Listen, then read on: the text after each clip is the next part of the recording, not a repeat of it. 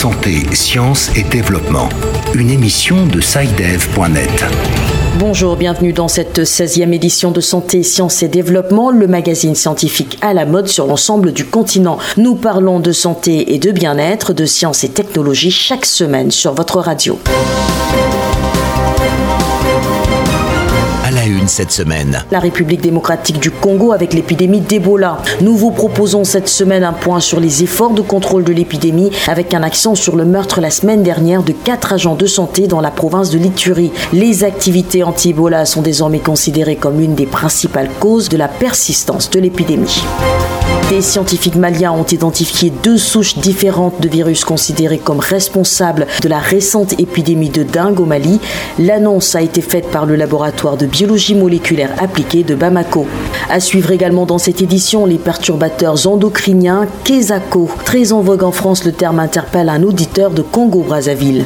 Et puis, comme chaque semaine, Bilal Taïrou va nous rejoindre en fin d'édition pour un point des principaux événements scientifiques de la semaine prochaine sur le continent.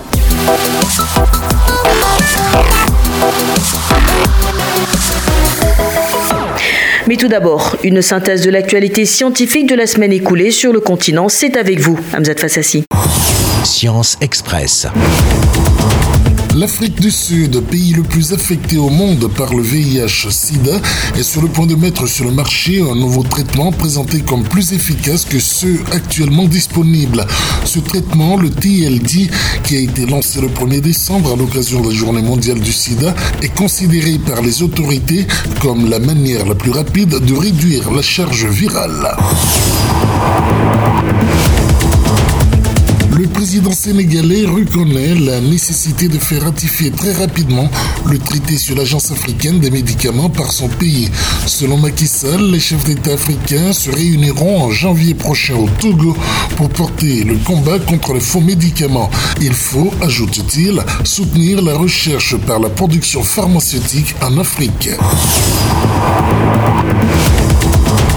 Trois ressortissants britanniques ont été rapatriés de la Sierra Leone au Royaume-Uni pour une évaluation médicale après avoir été en contact étroit avec deux personnes pour qui un diagnostic de fièvre de Lassa a été prononcé.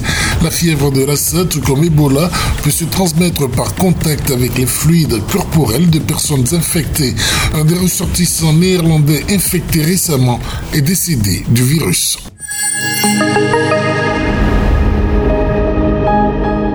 Avant toute chose, nous sommes heureux de vous annoncer que Santé, Sciences et Développement lance à partir de ce lundi une page Facebook dédiée.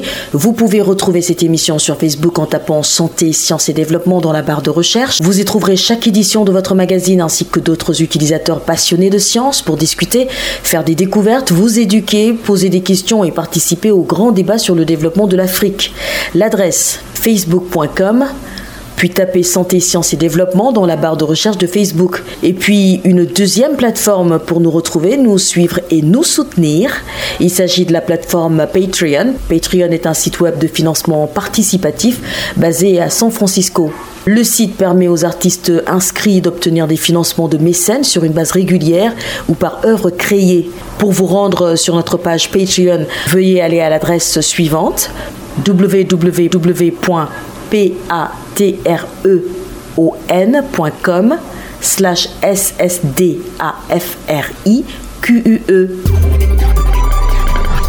Comme nous vous l'annoncions dans les titres en République démocratique du Congo, quatre membres d'équipe anti-Ebola ont été tués et six autres blessés dans deux attaques armées dans l'Est. Les équipes de riposte redoutent que ces attaques récurrentes deviennent la principale cause de la persistance de l'épidémie dans certaines régions du pays. Le point à Kinshasa avec Bertrand Mayumbu on note une cause d'une maladie avec un taux de létalité de 79,2%, le vévage, la perte d'un ou de deux parents, le ralentissement sinon l'absence de l'instruction scolaire pour ne citer que cela. La grande pauvreté continue à sévir dans les contextes d'une économie axée sur l'écosystème, notamment la forêt et la consommation de ces produits tels que la viande des brousses qui est un vecteur des maladies. Les attaques armés survenus successivement dans la nuit du mercredi et jeudi à Biakato et Mangina dans la province du Lituri et du Nord Kivu ne facilitent pas l'avancement du projet anti-Ebola. Les activités de contrôle sanitaire sont perturbées dans les villes de Beni et Butembo, a relevé le ministère congolais de la Santé dans un dernier bulletin épidémiologique. Toute cette situation donne matière à réflexion au gouvernement congolais quant aux solutions palliatives sur l'impact et les conséquences de cette épidémie, la maladie à virus Ebola. Bertrand Mayumbu, depuis Kinshasa, pour santé, sciences et développement. Deux virus ont été identifiés comme étant à l'origine de la récente épidémie de dengue à Bamako. Les recherches effectuées sous la direction du professeur Ousmane Koïta, responsable du laboratoire de biologie moléculaire appliquée de l'Université des sciences, des techniques et technologies de Bamako, ont permis d'isoler les deux virus. Le point à Bamako avec Mardoché Boli. Apparu pour la première fois en 2009 à Sadiola, dans la région des Cailles, l'épidémie de la dengue réapparaît au Mali en 2017. Cette année, le virus fait son apparition à Bamako, dans la commune 6. Le premier cas a été signalé le 31 octobre dernier.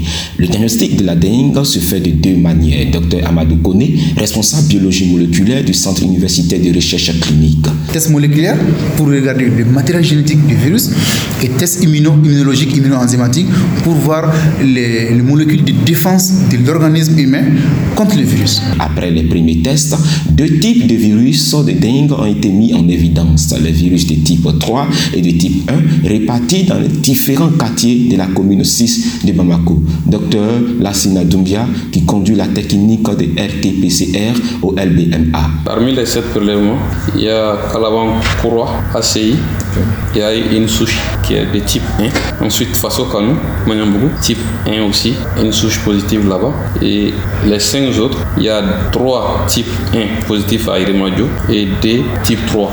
Selon une récente estimation de l'Organisation mondiale de la santé, on compterait 390 millions de cas de dengue par an. Elle concerne à présent plus de 128 pays, soit 3,9 milliards de personnes exposées à la maladie, l'équivalent de la moitié de la population mondiale. Contrairement à l'Asie et à l'Amérique, peu de données sont disponibles sur la circulation de la dengue en Afrique.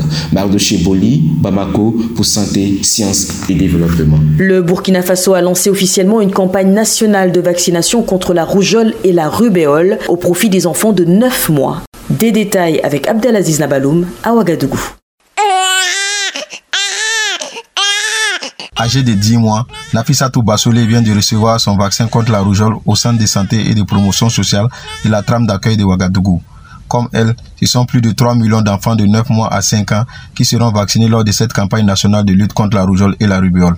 Le Burkina Faso fait face à une recrudescence des cas de rougeole ces dernières années. Et selon le ministère de la Santé, la plupart des enfants touchés par cette maladie n'ont jamais été vaccinés ou n'ont pas reçu la deuxième dose du vaccin contre la rougeole et la rubéole administré à l'enfant à l'âge de 15 à 18 mois. Pour cette campagne, le Burkina bénéficie du soutien financier de l'UNICEF. Docteur Anne Vincent, représentante résidente de l'UNICEF au Burkina Faso. L'UNICEF, avec d'autres partenaires comme l'OMS, se charge de tout ce qui est le soutien euh, financier et le soutien euh, logistique et l'achat des vaccins pour les campagnes. C'est en 2012 que le Burkina Faso s'est doté d'un plan national d'élimination de la rougeole. Elle couvre la période 2012-2020. Abdel Aziz Nabaloum, Ouagadougou, pour Santé, Sciences et Développement. L'équipe de l'Agence universitaire pour l'innovation dans l'ouest du Cameroun a créé une couveuse néonatale interconnectée. Selon l'équipe, cet équipement vise à assurer une meilleure prise en charge des enfants prématurés. Une enquête démographique de santé à indicateurs multiples montre que le taux de mortalité des bébés prématurés est de 28%. Notre correspondante à Yaoundé, Béatrice Cazé, s'est entretenue avec le manager général de l'Agence universitaire pour l'innovation. Voici son reportage. Au Cameroun, les décès de bébés prématurés liés à l'absence de couveuse dans les formations hospitalières sont une triste réalité. Au mois d'août dernier, quatre nouveau-nés sont morts à l'hôpital régional de Bafoussam. Le père des bébés avait pointé du doigt la défaillance des couveuses. Des enquêtes démographiques de santé à indicateurs multiples indiquent que le taux de mortalité chez les enfants prématurés est de 28% au Cameroun. La couveuse néonatale a été utilisée à titre expérimental dans trois formations hospitalières de la région de l'Ouest. Après cette phase, l'inventeur devrait dès l'année prochaine passer à la fabrication en série et approvisionner les hôpitaux publics. En 2020, notre couveuse sera dans la mer cruelle de l'État du Cameroun et dont les hôpitaux publics pourront s'approvisionner. Ahmed Djidjou espère que la couveuse néonatale interconnectée permettra de résoudre ce problème de santé. Béatrice Kazé, Yaoundé pour Santé, Sciences et Développement.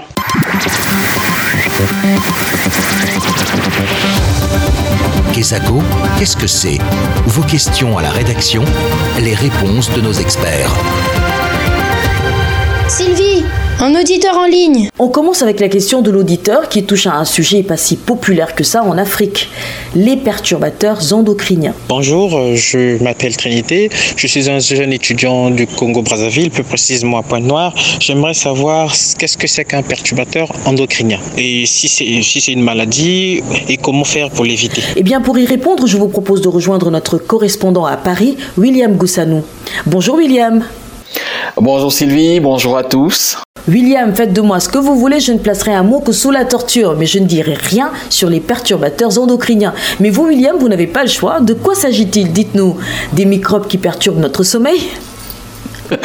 En fait, les perturbateurs endocriniens sont des substances chimiques d'origine euh, naturelle ou artificielle étrangères à l'organisme et qui peuvent interférer sur le fonctionnement du système endocrinien et induire ainsi des effets délétères sur cet organisme ou même sur ses descendants. Voilà, nous y sommes. Encore un mot scientifique compliqué. Qu'est-ce que le système endocrinien en termes plus simples, disons?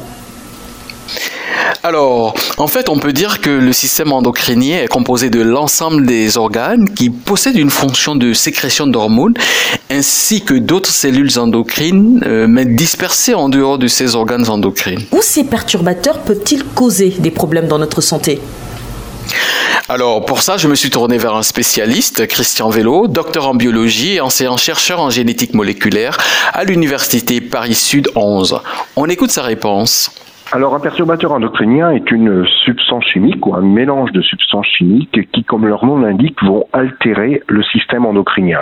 Et donc on pourrait dire que les perturbateurs endocriniens sont en quelque sorte des spams euh, qui vont agir comme des spams dans une messagerie électronique, c'est-à-dire qu'ils vont venir brouiller le message et perturber donc la communication entre nos cellules, ce qui va entraîner tout un tas de dysfonctionnements résultant en diverses maladies chroniques, notamment des cancers, diabète de type 2, obésité, maladies cardiovasculaires troubles du développement, maladies neurodégénératives.